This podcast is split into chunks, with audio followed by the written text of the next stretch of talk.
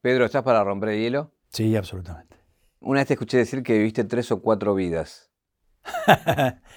Quiero saber en qué vida estás ahora. Fui un poco austero con el número. Deben ser como nueve ya. Como nueve decís. Sí. Como los gatos, como es el tema Claro. de... Eh, sí, qué sé yo. Si, si pensás en, en las veces en que, en que morís a ciertas cosas y renacés a otras, eh, sí, son muchas.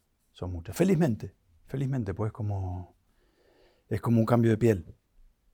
Y eso, eso está bueno, pues eso, eso indica que estás vivo. Y mi pregunta era esa, si, si ahora detectás en qué, qué vida es esta, esta nueva que tenés hoy. El número no lo sé, pero, pero es una vida más, más relajada, más, eh, más loca en el sentido de que es más vertiginosa tal vez, por, por cantidad de trabajo, de proyectos y eso. Pero, pero mucho más linda, mucho más interesante que, que todas las anteriores, por, por haber logrado una serie de cosas y, y poder estar cómodo y satisfecho con esas cosas logradas y, y por dejar que las cosas ocurran de una manera fluida y espontánea. Creo que es, es la vida más espontánea que me ha tocado hasta ahora. Un viaje, un viaje. Una vida, un recorrido. Una reconstrucción. Caja negra. Caja negra. Todo queda registrado en la memoria.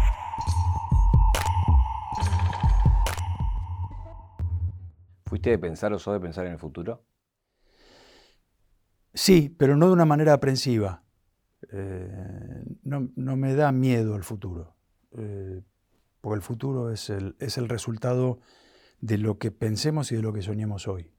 Entonces me gusta, me gusta soñar en grande y, y- e imaginar futuros posibles. En- de- desde ese punto de vista sí pienso en el futuro. Como combustible del presente, digamos. Sí, y, com- y como semilla, ¿no? Como de, bueno, ¿qué, qué semilla hay que plantar para que X futuro sea posible? Em, ¿el, gran tema de, la vida es el amor o es la vida misma para vos? El amor no es la vida misma. Sí, sí es el gran tema, sin duda. Eh, el, amor como, como concepto abarcativo, ¿no? Que, alcanza todo, en realidad.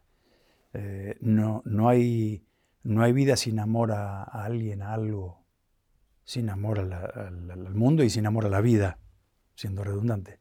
Eh, creo, creo que es el, es el motor que mueve absolutamente todo. Y después están los lados oscuros. Eh, este, el lado oscuro más, claro es la falta de amor, eh, la falta de respeto, la falta de, empatía, la falta de cuidado, todo eso que es la sombra. Pero el tema es el amor, claro. Vos me abriste dos ventanas ahí que quiero entrar. Una vez que aprendiste el amor a esta altura. Eh, que está hecho de cosas chiquitas. em, pero que se deben que se debe apostar a esas cosas todos los días que es más fácil de lo que uno se piensa y mucho más difícil de lo que uno se piensa Eh, porque está el ego en el medio y el ego es traicionero y, y te juega malas pasadas para con vos mismo y te juega malas pasadas para con los demás. Y cuando estás parado en el ego, no estás parado en el amor, nunca, nunca. El, el amor es una, es una puerta abierta, es, eh, es diálogo. El ego no es diálogo, el, el ego se habla a sí mismo y, y hace un loop y es un tonto ignorante. ¿Vos cómo te llevaste con eso? A las patadas. Sigo a las patadas. Sobre todo un artista, ¿no? Que el ego es como que se lo alimentan todo el tiempo también. Sí, y digo a las patadas porque, mm, porque es un poco a ver quién gana la pulseada, ¿no? Eh, si, si el amor o el ego. Y, y si vos encarás tanto tu vida como lo que vos haces, la vida y la obra, desde, desde el ego desde el amor son dos cosas muy distintas. Eh, por supuesto que el, el, ego es un. Es un lego. Es, es, una manera de construir, ¿no? De construirte. Eh, en, en, el cual vos te puedes imaginar a vos persona y sos una entidad y, y el mundo exterior es otra cosa. Pero en realidad eso te sirve solamente para para, para, erguirte como individuo y nada más. O sea, que el ego es como un muñeco que uno se arma, digamos. Claro, el muñeco te sirve porque, qué sé yo, estás, en, un subte lleno de gente y vos tenés que saber que vos sos vos. Magnífico, hasta ahí vamos bien.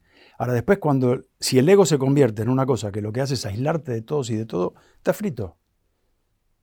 Pues ahí se acabó la empatía, ahí se acabó la, la comunicación. Y, mm, por eso digo, a, las patadas, pues es algo que hay que tener en, raya, ¿no? Eh, es, un, es, un, animal feroz que trata de, morderte. Y sobre defenderte de eso también es un problema. La falsa modestia es un problema. Eh, el no darte cuenta de, de tus capacidades y de tus logros también es un problema. Qué fino el límite, ¿no? Uf, muy. Muy, fue tema de terapia hace dos horas. Porque una cosa es protegerte tu ego y otra cosa es decirte a vos mismo que vos sos lo que sos por, por quién sos, digamos, y que eso no se te pase de la raya, digamos. Exacto. Sí, tener, tener una valoración de vos mismo que sea eh, amorosa, generosa y medida. No pensarte que podés todo, pues no podés todo. Nadie puede todo y, no pensarte que no puedes nada porque nadie puede nada. Bueno, eso te iba a preguntar, a veces el ego también te pide tanto que terminas haciendo un montón de cosas que no eran necesarias, pero Exacto. el muñeco te pidió sangre, ¿no? Sí, y es que vive, es, es el vampirus maximus. Pide sangre, todo, se alimenta de eso. Sí. Recién hablabas de las sombras. Eh, me cuesta ver en. Obviamente todos tenemos sombras, claros oscuros, ¿no? ¿Fue esta la, principal tuya o tuviste otras que te, molestaron a la hora de, del artista más que nada? Esta es una y. Sí, la autoexigencia también fue un, Bueno, que es un poco parte de esto, ¿no? Como decías recién. Eh, pero sí, fue, fue duro lidiar con eso. Por eso cuando cuando le quise poner un, título a esta vida de ahora, eh, le puse la vida espontánea, porque, mm, porque siento que es de alguna manera una batalla ganada a, esa autoexigencia sin límites, eh, que, me hacía estar todo el tiempo como, como a, la defensiva o, o a la búsqueda constante e incansable de un algo que no sé qué era. Eh, hasta que en un momento empecé a pensar, ¿qué me estoy haciendo tanto problema? ¿De ¿Por qué? ¿Y por qué? ¿Y para quién? ¿No? Eh, ¿A, quién le sirve esto? Y esto es a pedido de quién. Entonces empecé a tratar de descender el camino y ver que, eh, quién estaba ahí pidiendo sangre. Y decir, no, hermano, para un poco hago esto porque me gusta, en, primer lugar. Y después si hay, si hay alguien más a quien le gusta, magnífico. Y si no hay, bueno, me dedicaré a otra cosa. Pero eh, lo hago porque, porque amo esto. Entonces eh, lo tengo que poder disfrutar. Y para disfrutarlo tenés que poder ser espontáneo y, y liviano. Si no, no ocurre. ¿Y la búsqueda era que era la perfección? Suponte, a pesar de siempre haber sabido que eso no existe, pero eh, lo que pide sangre busca algo así como la perfección, porque en realidad hasta que no hay sangre no para. Claro. Eh, em, yo recuerdo una vez, no te vas a acordar este, esta anécdota, pero yo era productor y vos venías a un programa de radio a tocar. Y siempre me acordé de este detalle. Eh, me preguntaste, ¿qué temperatura hace acá? Estaba el aire prendido, el aire acondicionado. Y yo dije 24. ¿Y en el estudio cuánto hace? 23. Me fui a fijar. Dice, bajalo 23. Y ese detalle para mí me, llevó a una persona como muy obsesiva de, de, todos justamente los detalles de la perfección. Eh, ¿Relajaste? Eh, en, Chile dirían, qué pesado, qué pesado. ¿Pero relajaste en ese tipo de cosas o seguís en esas controlándola y en las grandes por ahí te relajas? En esas sigo siendo un plomo.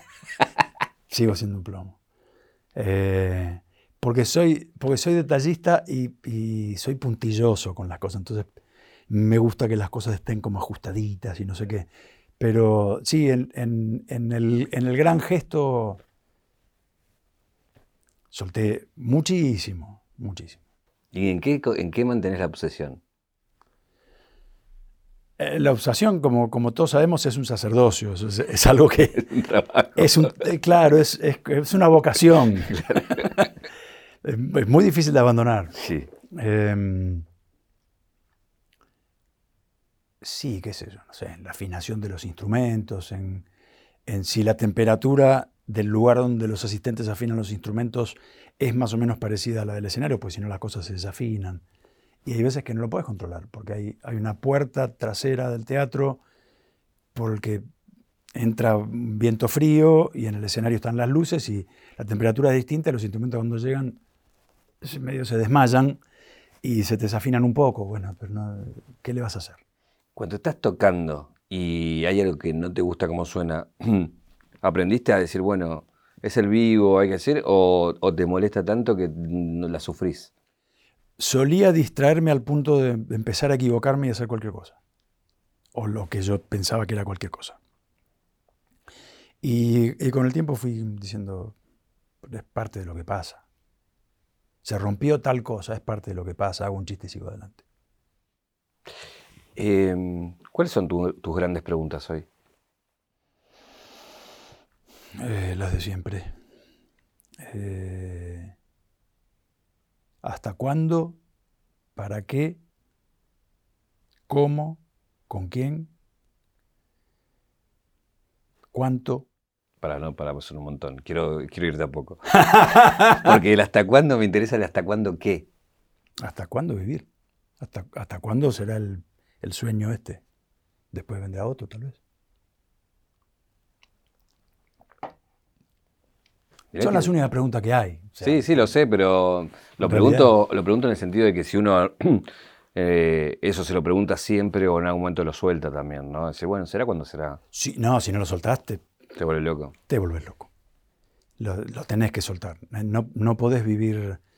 Eh, sería como jugar al tenis pensando en la velocidad, la trayectoria de la pelota y el ángulo. No puedes estar sacando esa cuenta. O sea, tenés que jugar al maldito tenis y ya está. Bueno, esto es lo mismo. Y tratar de invocarla. Exacto, exactamente. Eh, pero, pero esas preguntas están y aparecen en los momentos menos apropiados. ¿El budismo en ese sentido, cómo te, te ayudó? Me pega muy bien.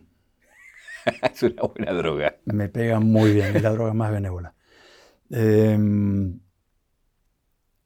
y enseña cosas que a, mí no me salen fácil, como la paciencia, como la tolerancia, como y como la compasión. La compasión por ahí es la que mejor me sale, pero las otras dos no mucho. Em, y, sirve como marco de como marco de referencia para, para vivir, porque te pone en un lugar de aceptación, por eso esa, era mi pregunta, ¿cuál era el prisma o el filtro que te da el, budismo para ver la vida, digamos, ¿no? Sobre alguien que la verdad yo ignoro eh, cómo, es, desde qué lugar lo hace, digamos, ¿no? Y entre otras cosas te enseña que todo está en cambio perpetuo eh, y que no tenés que vivir aferrado a nada. Eh, pero que a la vez eso no, tiene, no, es una, no es un sinónimo de indolencia. No es que, que todo te dé igual. Eh, tenés que comprometerte con, la vida y con la gente y con las cosas y con lo que haces. Y, y tener un, modo de ganarte la vida eh, honorable y tener que tener pensamientos honorables y tener que tener acciones honorables. Eh, y todo eso en, el marco de saber que todo está en perpetuo cambio todo el tiempo. Eh, hoy fue magnífico, magnífico. Mañana fue bastante menos que magnífico, magnífico. Pasado será otra cosa. Y eso te da, un marco de, de, menor oscilación. Si no estás en una montaña rusa, en lo que hacemos nosotros es un delirio, porque eh, pasás, de, momentos de, gloria a, a los problemas cotidianos más absurdos, como le pasa a cualquiera, pero hace 10 minutos estabas en la gloria. Estás con miles de personas. Y ahora estás lidiando con una tontera. Un picaporte que no abre. Y estás furioso. Es decir, para, hermano. Ah, viví con, viví con todo armoniosamente. ¿Y la meditación para qué te sirve? Para eso. Para. Mm, para parar, el, para parar la cabeza, que en realidad es el, es el, ego que te habla y que te, que te cuenta cómo es. Hay una, recomendación de una, de una maestra budista que, vi hace poco en internet, que me gustó muchísimo, que enseñaba eh, que esto es como una especie de meditación sin meditar, como un, es más que nada una, una herramienta cotidiana para, para no ser reactivo y estar presente en las cosas, pero sin sin reaccionar. La primera es no creerle, no creerle a tus pensamientos todo lo que te dicen, que para eso sirve la meditación, porque en la meditación en algún momento los pensamientos se cansan y paran. Cuando vos no les prestas atención, dejan de transmitir.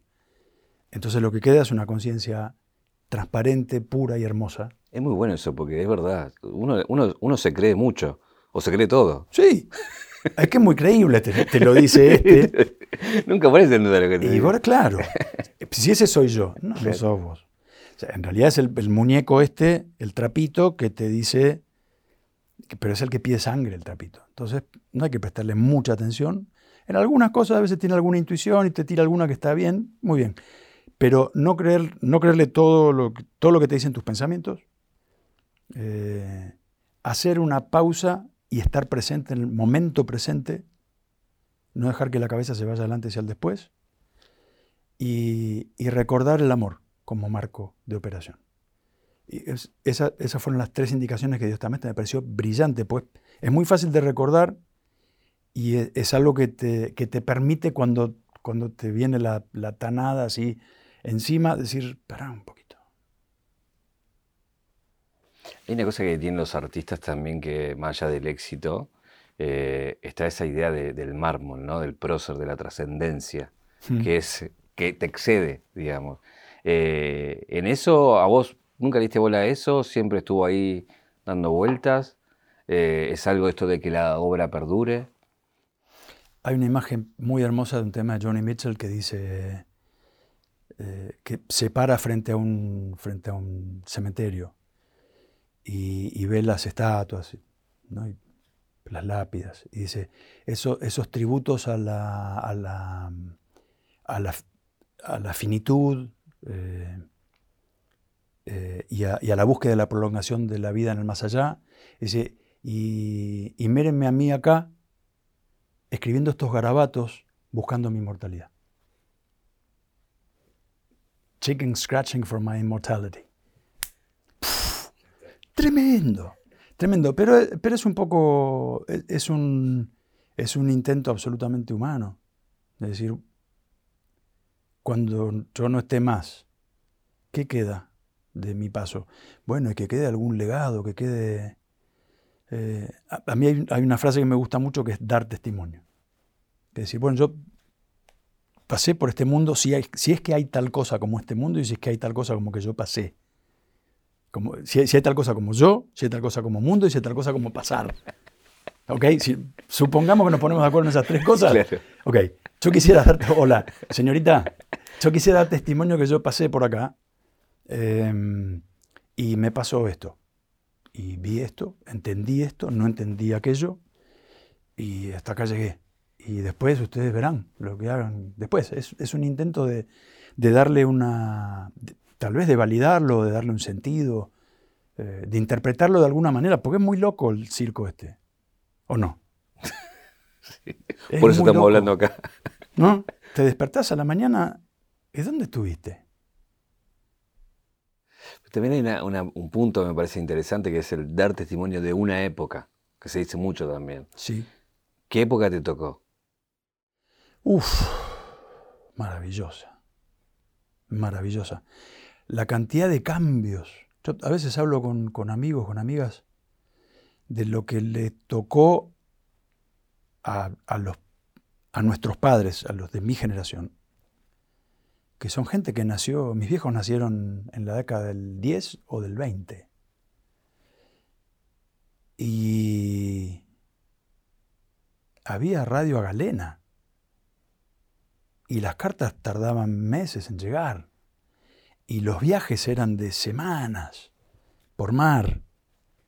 Eh, no había aviación comercial como tal. Desde luego que no había televisión. No había luz eléctrica en muchos lados. Eh, corte A, Homo Galacticus. Estamos pensando en viajar a, las estrellas, ya fuimos a la luna, supuestamente. Eh, internet. Es un disparate. Y en el medio de todo eso, quilombo político, eh, los sinsabores, las alegrías hermosas y, las desgracias infinitas que nos da nuestra querida Argentina. O sea, todo eso es... Está bien, eso fue lo de mis viejos, ¿no? Pero, pero yo después empalmo de, de la era de la televisión para adelante, digamos, ¿no? Yo soy post, el, el mundo post-Elvis, digamos. Y la música, eso te iba a decir. Y, y lo primero que me, que me, pasa es el rock and roll y los Beatles y qué sé yo, a los cinco años, seis años. Y, de ahí para adelante y todo lo que pasó y lo que cambió en el mundo y lo que sigue cambiando y la velocidad a la que van las cosas. Y, y yo seguramente voy a ver cosas impensables, pero impensables no para mis viejos, impensables para el día de hoy, 2022. Impensables. Y creo que los voy a llegar a ver. Tal es la velocidad. A, mí, siendo, siendo un, niño curioso, no me podrían haber plantado en mejor momento del mundo. Dame todo, a ver, quiero, quiero ver qué pasa. ¿Qué quieres ver? Lo que va a pasar que, me tiene en vilo, me tiene tan entusiasmado como preocupado. Las dos cosas. Pero, pero creo que es un momento, es un momento bisagra de la humanidad.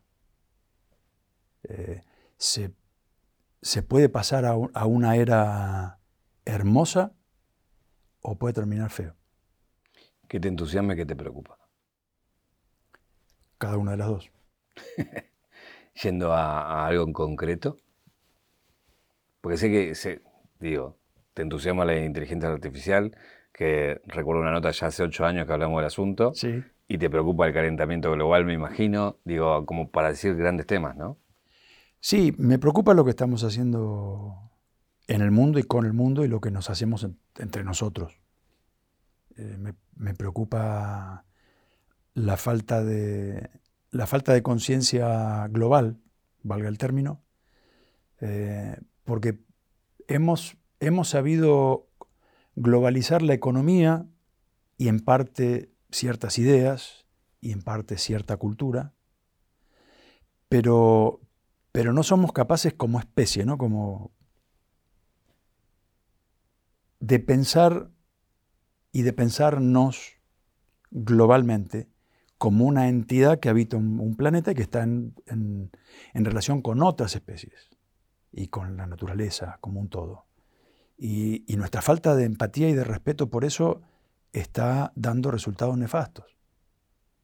Y, seguimos, seguimos para adelante a toda velocidad en eso. Y, y, esa carrera hacia el abismo no se detiene. Y hay un montón de gente que está diciendo, che, paren, paremos porque esto se desmadra, Y el tren sigue para adelante. Y, eso es preocupante.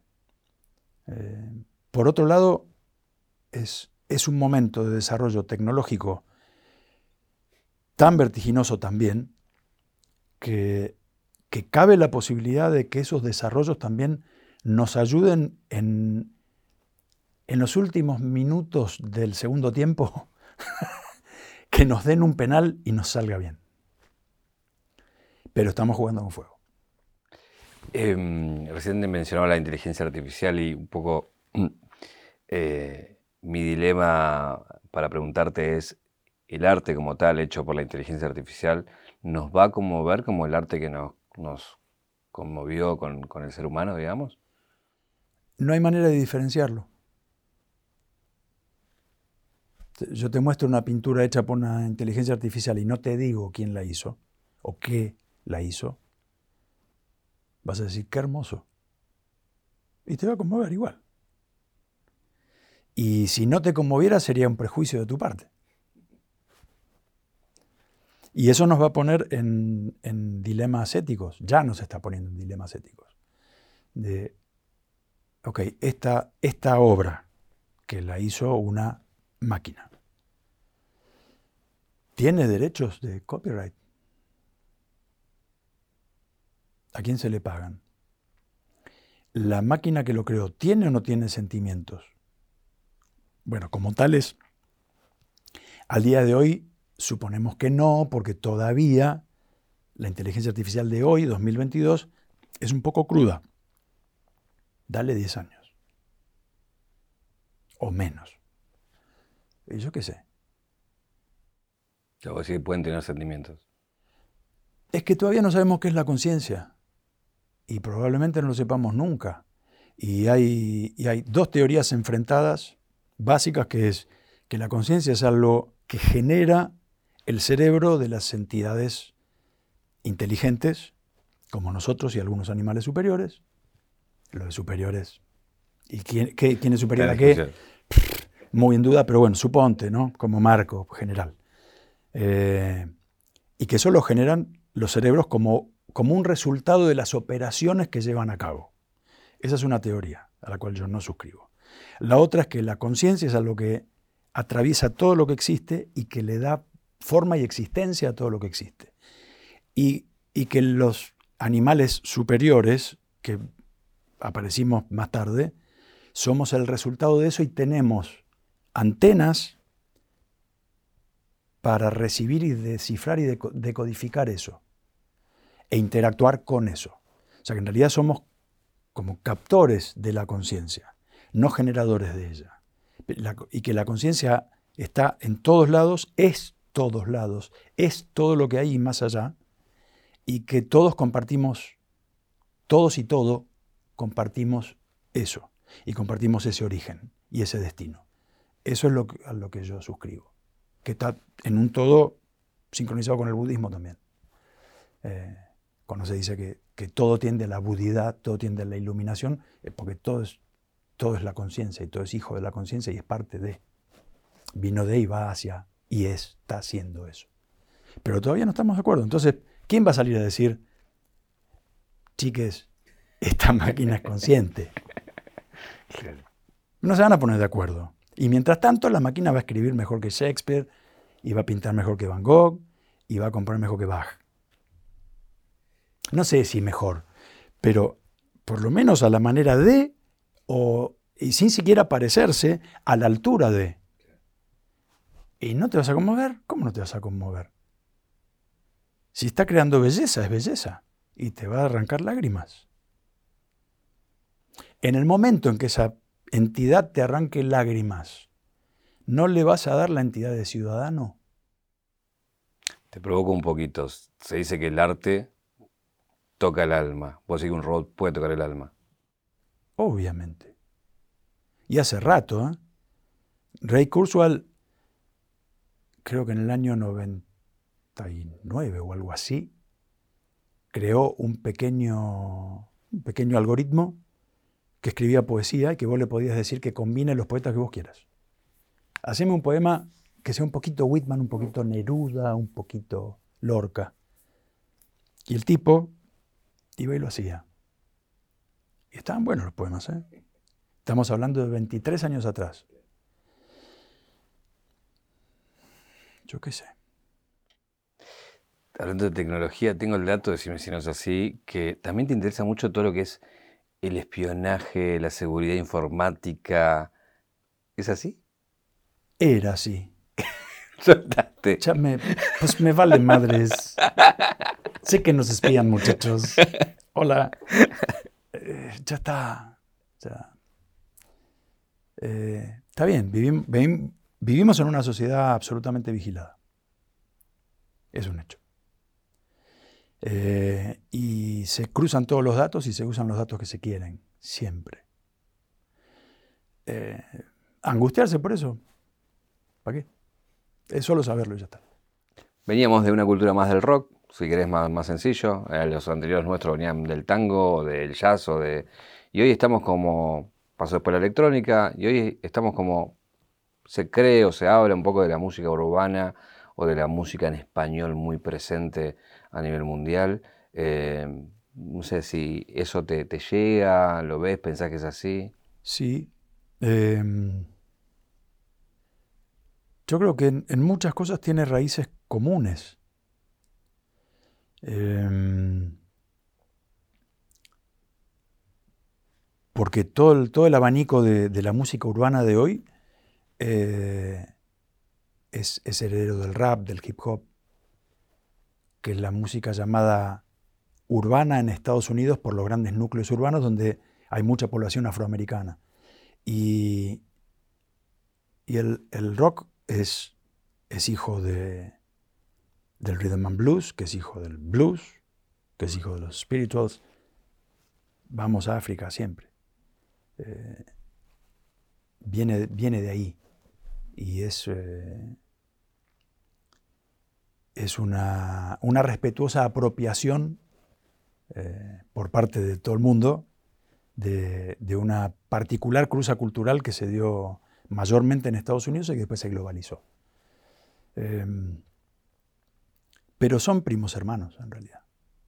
Eh, y donde, donde más son familia, el, el rock y la, y la música hoy llamada urbana, eh, es en la rebeldía, y esta música también es una música que comunica ideas fuertes, que, que, que habla de, de fenómenos sociales, que habla de carencias, habla de, de marginalización, habla de injusticia, eh, y el rock lo viene haciendo también desde hace mucho, eh, y en eso son, en son hermanos.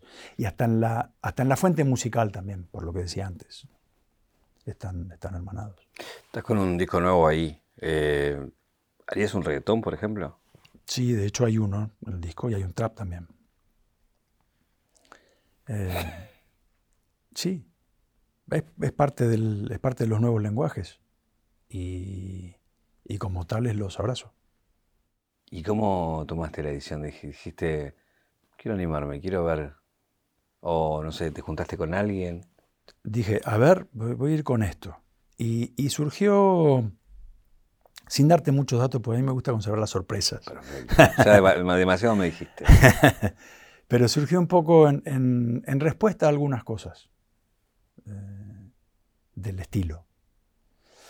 Eh, y es, es un poco una es un poco una devolución eh, respetuosa. Eh, pero es un tema fuerte que toca temas fuertes. No puedo adelantar mucho más que eso. Quiero escucharlos. Si querés, te- ya te, te doy la primicia que seas el, el primero en tenerlo. Pero no puedo decir más nada. Eh, ¿Qué pensás de- con respecto a la, a la música argentina? Eh, también viviste una época dorada, o sea, Sin duda. que, que nos sigue rigiendo todo eso de lo que fuiste parte. Es como nuestro, nuestro faro.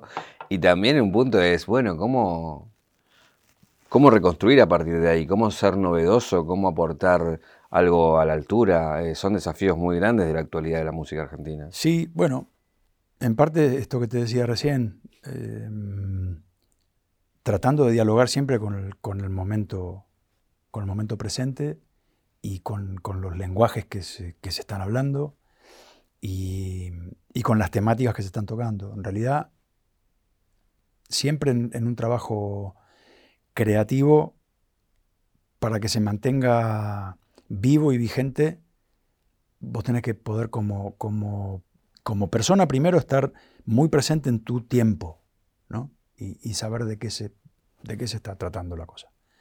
Y, después como artista volcarlo a, tu obra y, y, hablarlo ahí, ponerlo, ponerlo en juego ahí. Ese es el desafío.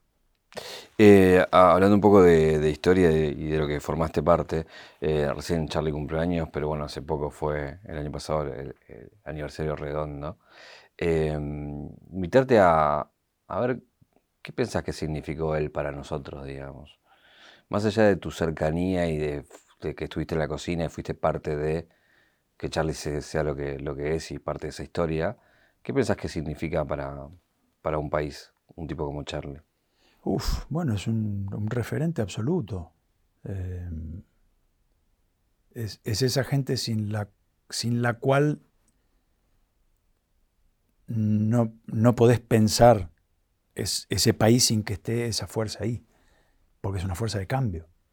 Eh, a mí me tocó, antes de ser colega de él, me tocó ser fan y él me lleva nueve años, me tocó crecer escuchando la música de él, aprendiendo la música de él y tocándola en la esquina con mis amiguitos a los 12 años. Eh, y, por eso creo que lo, puedo, lo puedo decir desde los dos lugares. Eh, como colega, digo, es un tipo admirable, eh, es de esa gente contada con los dedos de la mano que ha escrito más himnos de los que te vas a poder acordar en 15 segundos. Himnos, no grandes canciones, himnos, que hay una gran diferencia. Eh, canciones inmortales, y por muy buenas razones, inmortales. Eh, y, como, y como público, como oyente, como fan, eh, un tipo que le tocó el alma a ya no sé cuántas generaciones y lo va a seguir haciendo. su obra es una huella eterna, inseparable de la cultura argentina, así como es Piazzolla, así como es Yupanqui, así como es Spinetta. ¿Cuándo fue la última vez que lo viste y, qué me puedes contar de, de, cómo, de cómo lo viste, qué hicieron? Porque sé que estuvieron en contacto, mismo cuando después remasterizaron el, el disco, lo compartieron, lo escucharon cuando, cuando presentamos la remasterización del primer disco de Cerú. Eh, y es, encontrarte con, un familiar. no, tengo. No puedo tener mucha eh, sobriedad hablando de él. Me da la sensación, mi hermano mayor. Claro, me da la sensación de que, aunque sea tu hermano mayor, que creo que eso de los pocos le pudo haber hecho que no me parecen algunas cosas, ¿no? Y nadie se le anima mucho. Le tienen, como, le tienen como un miedito. Es que es, es un bronce. Yo no veo el bronce, yo lo veo a Carlitos. De hecho, le digo Carlitos. Eh, tal vez sea mi manera de sacarle el bronce del medio, ¿no? Porque para mí, como oyente, por supuesto que lo tiene el bronce. Es una estatua viviente. ¿Recordás en qué le dijiste que no? En unas cuantas cosas. en unas cuantas cosas. Pero tenemos un, tenemos un lindo código de, de convivencia eh, amistosa y, profesional. Eh, confiamos mucho uno en el otro. Y mm, cuando uno de los dos dice que no, el otro dice, ok, debe haber alguna buena razón.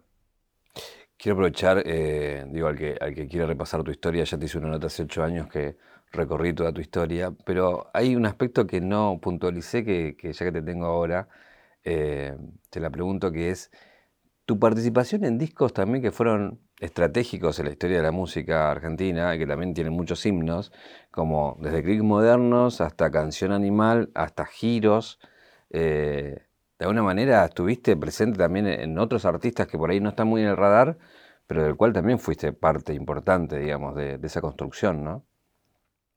Sí, para mí un honor eh, haber estado en esos momentos y, y, con esos artistas, son todos colegas súper admirados por mí es una, bendición, imagínate. ¿Recordás de esos canciones animal o giros algo puntual? Sí, eh, lo, recuerdo a, a Twitty González trayéndome el primer demo del tema Giros, que me dijeron, ¿cómo mezclarías vos esto? Y les hice una mezcla como a mí me parecía, no sé qué. ah, ok. después se hice el arreglo de 11 y 6. Eh, y de, Canción Animal me acuerdo, tenía, me, me, acababa de comprar un grabadorcito digital, esto año 1990. Había estado de gira con Pat Metheny en Japón y había conseguido un grabadorcito miniatura digital DAT, eran unos casetitos chiquititos. Sonaba muy bien. Eh, y estaba feliz con esa maquinita. Y entre esa maquinita y un grabador de cassette iba haciendo, Gustavo me había pasado los demos. Discaso, canción animal. Dios mío, me acuerdo, ya los demos con letra inventada, así tarareando en idioma inventado, ya eran una bomba. Yo dije, este disco la va a descoser, cosa que hizo abundantemente. Eh, y me acuerdo de, de tomarme, tomarme unas vacaciones en Río de Janeiro y, estar con arriba de una mesa tomando café como ahora, con los dos grabadorcitos, auriculares, ir escribiendo los arreglos vocales y viendo cosas y, y regrabando entre una máquina y la otra. Por algún lado debo tener los, los demos esos con, con las voces. Como me gustaría viajar en el tiempo es una mosca y ver el nivel de obsesión entre Cerati y vos. Porque no, también otro muy meticuloso, ¿no? Súper meticuloso. Y se escucha en su música eso. Se escucha en su música. Hay una, hay una dedicación y una búsqueda del sonido eh, hermosa. Suena la, música de Gustavo suena, siempre son hermosa. Em, ¿qué, significó para vos em, hacer la obra de, de, Luis Alberto Spinetta en el después? Eh, ¿Se llevó alguna manera tu historia con él? Yo creo que sí, creo que sí. Como, como puse en, las notas en, el disco Puentes Amarillos, era un último abrazo que le tenía que dar.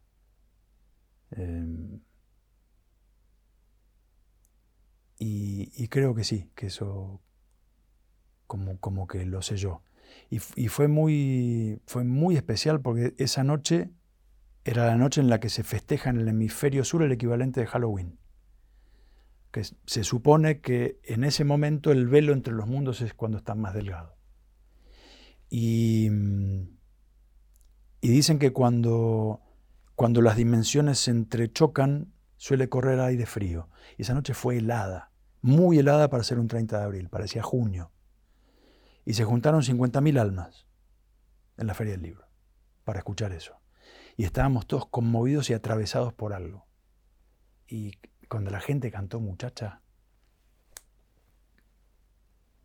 ahí yo creo que hubo como un... Hubo un portal que nos, levantó a todos así. O lo bajó a Luisito. O las dos cosas. Em, ¿Hay mejor banda que Cerú para vos? Cerú fue una hermosa banda, pero no es la única. Soda es un cañón. Me tentas tanto para preguntarte si es mejor. Son cosas distintas, de momentos distintos. Eh, Pineta Jader, otra bomba atómica. Eh, no, no ha habido. Manal, Almendra. Se ha hecho muy buena música en nuestro país. Felizmente. Muy buena música. Y, y Cerú estuvo, ahí con, sí, con los mejores, ¿por qué no decirlo? Si yo te digo un, recuerdo, una escena de ustedes, eh, no sé si fue en el reencuentro, si fue en el inicio, si fue ahora hace poco cuando se juntaron, eh, que te venga y, esto éramos nosotros. Me vienen cosas desopilantes de, de hoteles, Eh, era, éramos, éramos los hermanos Marx.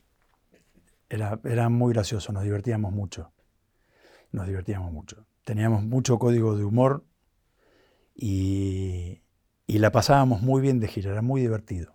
Pues a, la hora de tocar, por supuesto, nos poníamos la camiseta y a salir a matar, pero, pero en, los, en los micros de gira, en los hoteles, estaba lo, más jugoso de lo divertido.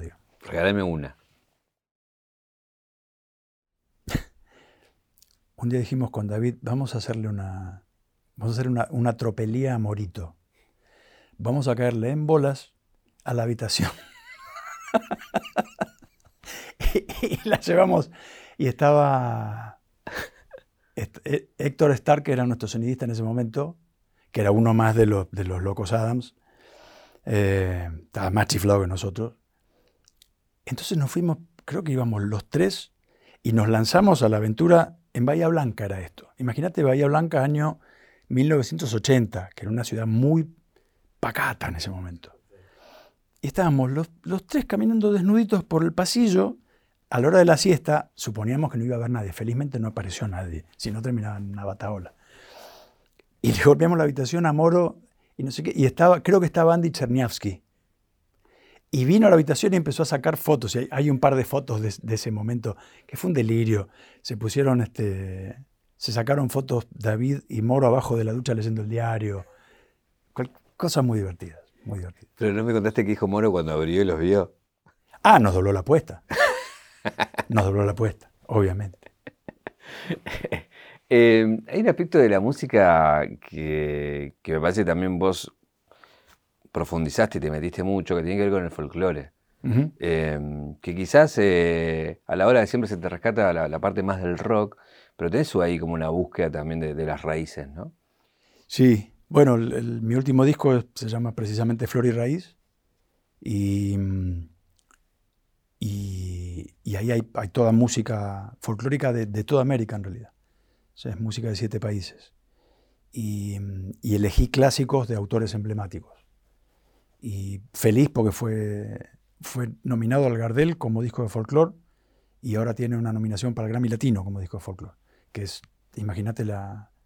Eh, la feliz sorpresa para mí, no siendo un artista dedicado íntegramente al folclore, recibir esas menciones eh, como discos folclóricos, un, honor muy grande. Te ha tocado estar con La Negra, te ha tocado estar con varios que fuiste... hay un tema con Abel Pinto que tenés que es una burrada de, views y de cosas. Digo, que tocas una fibra también ahí en, la gente con el folclore. Me gusta mucho, me gusta muchísimo el folclore, lo, lo disfruto de cantarlo enormemente y para mí es, no, tiene, eh, no tiene una distinción tajante con el rock. Y, siempre cito una cosa que nos dijo Leda Valladares cuando nos convocó artistas de rock a cantar bagualas. Que nos dijo, ustedes los músicos del rock cantan el, grito afroamericano. Y esto no es distinto. Eh, esto es un canto ancestral. Ustedes lo van a poder interpretar perfectamente bien. Y ella lo sabía muy bien porque ella había cantado, había cantado blues y negro spirituals en su Tucumán natal. Hasta que un día se dio cuenta que había unos blues en, el jardín de su casa. Y, pegó la vuelta, como quien dice, y fue, y fue a por eso. Eh, y así fue que recopiló y grabó cantidad de material de, allá, del canto ballisto. Y, eso eso para mí fue una, como un empujón, ¿no? Como, si me hubiera dicho, dale, dale por acá que sí, sí lo, lo vas a poder agarrar. Y, y ahí fui. Y, me sentí en casa, verdaderamente en casa. Em, quizá la gente lo vea esto eh, más adelante con un resultado opuesto y con, con, otro contexto, pero te acabamos de ver una publicidad eh, que son las emblemáticas de los mundiales. Eh, yo quiero saber cómo te convencieron. Porque aparte cerrás la publicidad diciendo ahí el vamos, ¿no? Es buenísimo. Lo que, nos divertimos haciendo eso, lo que nos divertimos con, con, Augusto, el director, fue genial. Pues íbamos probando maneras, ¿no? Entonces, ángulos de cámara, cómo, cómo había que mirar a la cámara, y él me iba guiando, no sé qué gran director. Y este, y en un momento yo pruebo una cosa y me dice, por ahí, por ahí, por ahí, es esto, es esto. Le digo, ah, te gusta Lupi. y, a, partir de ahí el chiste, era, el chiste era, dame más Lupi, dame más Lupi. es verdad. Pero, pero bueno, también eso, ¿no? De animarte a, jugar, ¿no? Que, pues yo creo que mucha gente por ahí tiene como el lugar más solemne, que yo, y vos también digo, bueno, voy a jugar y sí, estoy para esto. A mí me encanta divertirme.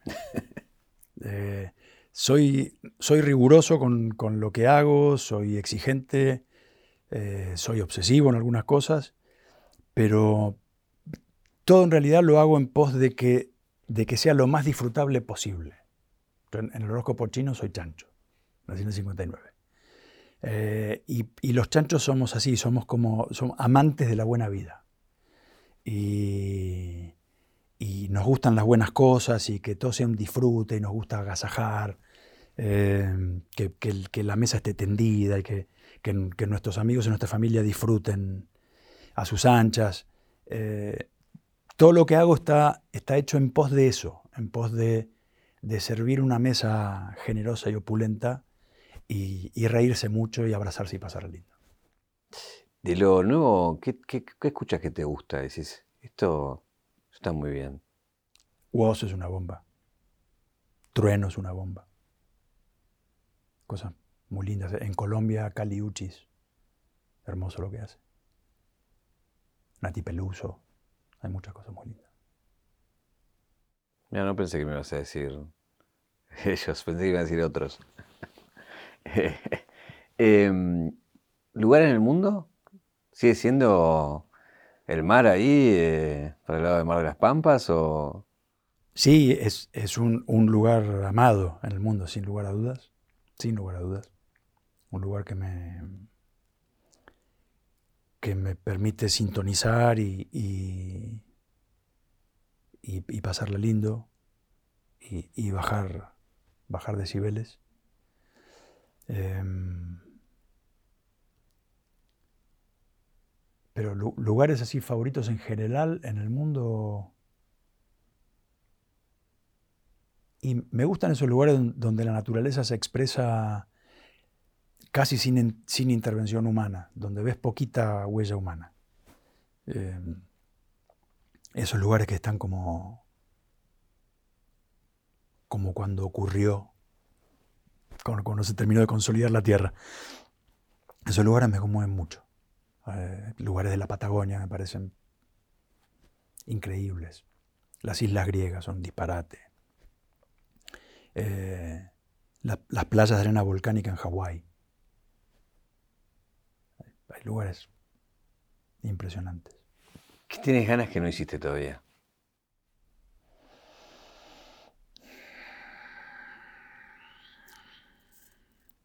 tripular yo un planeador. Estoy con ganas de hacer el curso. He andado en planeador varias veces. Una de ellas en Hawái. Y otras veces en Tandil, que hay un, hay un aeroclub hermoso. Tandil me parece uno de los lugares más bellos de la provincia de Buenos Aires. Esas serranías son mágicas. Y el aeroclub está ahí plantadito en medio de, esos, de esos cerros. Este, y hacen, hacen los vuelos ahí a la tarde, es una belleza. Y la última vez que fui estuve averiguando para, hacer el curso, por ahí me animo. ¿Lo estás pensando todavía? ¿O ya estás seguro que lo vas a hacer? Lo estoy pensando, lo estoy pensando. Yo soy medio loquito con la velocidad. Me gusta.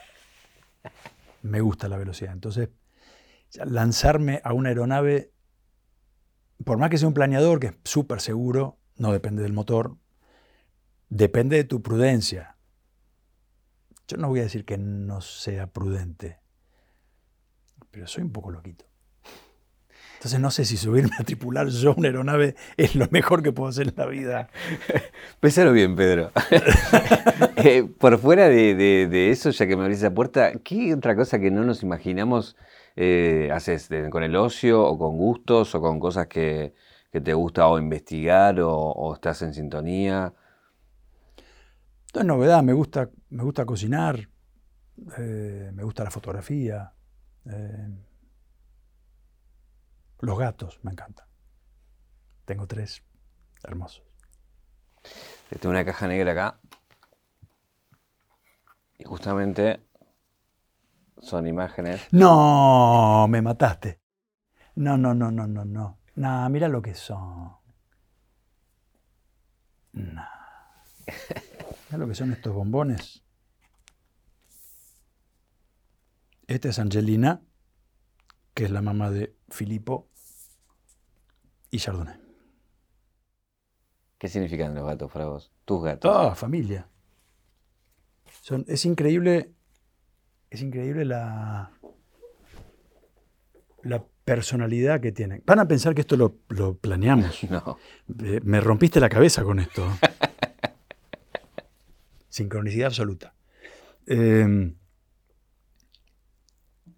los gatos muchas veces son, son incomprendidos por los humanos. Hay gente que piensa que son eh, indiferentes, que viven en su mundo, que... Yo no- soy de esos, Pedro, perdón que te lo diga. Sí, mucha gente piensa que no dan bola. Lo que pasa es que tienen, tienen un modo de proceder, un modo de la conciencia y un modo de entablar comunicación que es muy particular y es muy distinto al de los perros, por ejemplo. Muy distinto. Eh, los gatos no obedecen necesariamente, eh, pero no, no porque sean eh, egoístas o porque siempre se quieren salir con la suya, sino que ellos, en todo caso, acuerdan algo con vos o no. Y si es no, es no, y no hay problemas, o sea, no es, no es que no te aguanto, salí, no, no quiero hacerlo, no, no es eso, es no. Verás que no. y siguen con su vida. Ahora, si algo vos proponés y sí, los tipos van y le ponen toda la garra del mundo y son juguetones, son cariñosos, son compañeros.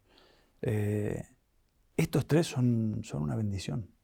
Eh, la, manera que tienen de dar cariño y de recibir cariño y de, y de generar situaciones de juego y cómo se comunican y cómo vienen todo el tiempo donde estás. Eh, me escuchan grabar, me escuchan mezclar, me escuchan componer y se quedan y se vienen los tres y se quedan ahí en un rinconcito. Pero siempre tienen esa, como esa, ese, como ese pudor. Son muy elegantes, son muy... eh, di- dicen que son gatos, la, leyenda dice que son gatos de monasterio, ¿no? que, que eran gatos que tenían monjes en Asia. Y todo parecería indicar que alguna cosa de, de por ahí hay, porque, porque tienen una, una impronta como silenciosa, sigilosa, elegante, eh, reflexiva, pensativa. Filipo, por ejemplo, se queda, se queda como meditando. Se queda, cierra los ojitos así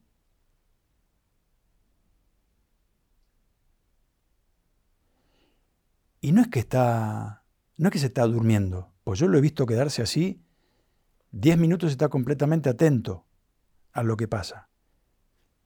Cualquier ruido que haya, cualquier cuestión, inmediatamente el tipo abre los ojos y vos ves que está consciente. No está dormido. Yo le conozco la cara de dormido. Cuando nos despertamos, estamos los dos chinos así, los dos mal de pelo, y está así, y está así por ahí. Una hora, igual que yo. Está zombie una hora hasta que aviva. Cuando está en ese, en ese estado particular, el tipo hace así hace ting y está presente, está ahí. O sea que estuvo ahí todo el tiempo. Mi teoría es que medita. ¿Qué sé yo? Los amo con pasión. Tengo un regalo para hacerte, que es este, que es de 0800 Don Roach. Eh, abrilo. obviamente las fotos te las llevas también.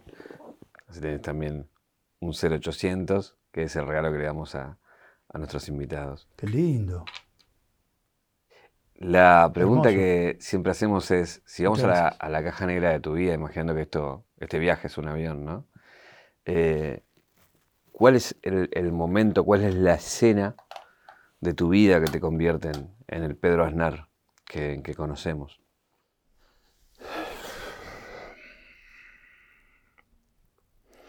Y yo diría que el momento en que mi viejo, que era violinista, y mi tío, que era bandoneonista, y tocaban juntos, fueron y me compraron mi primera guitarra y me la trajeron.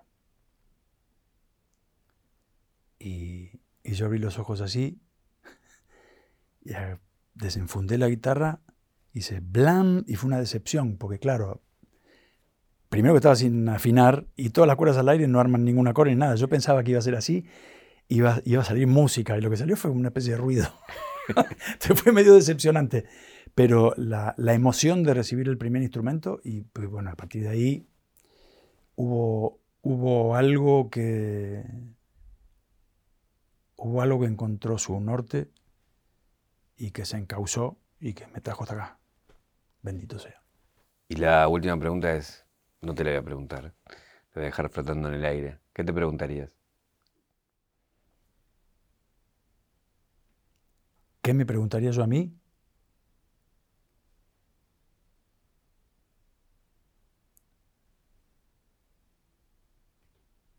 Eh, sí, fui feliz. Gracias, Pedro. Vamos.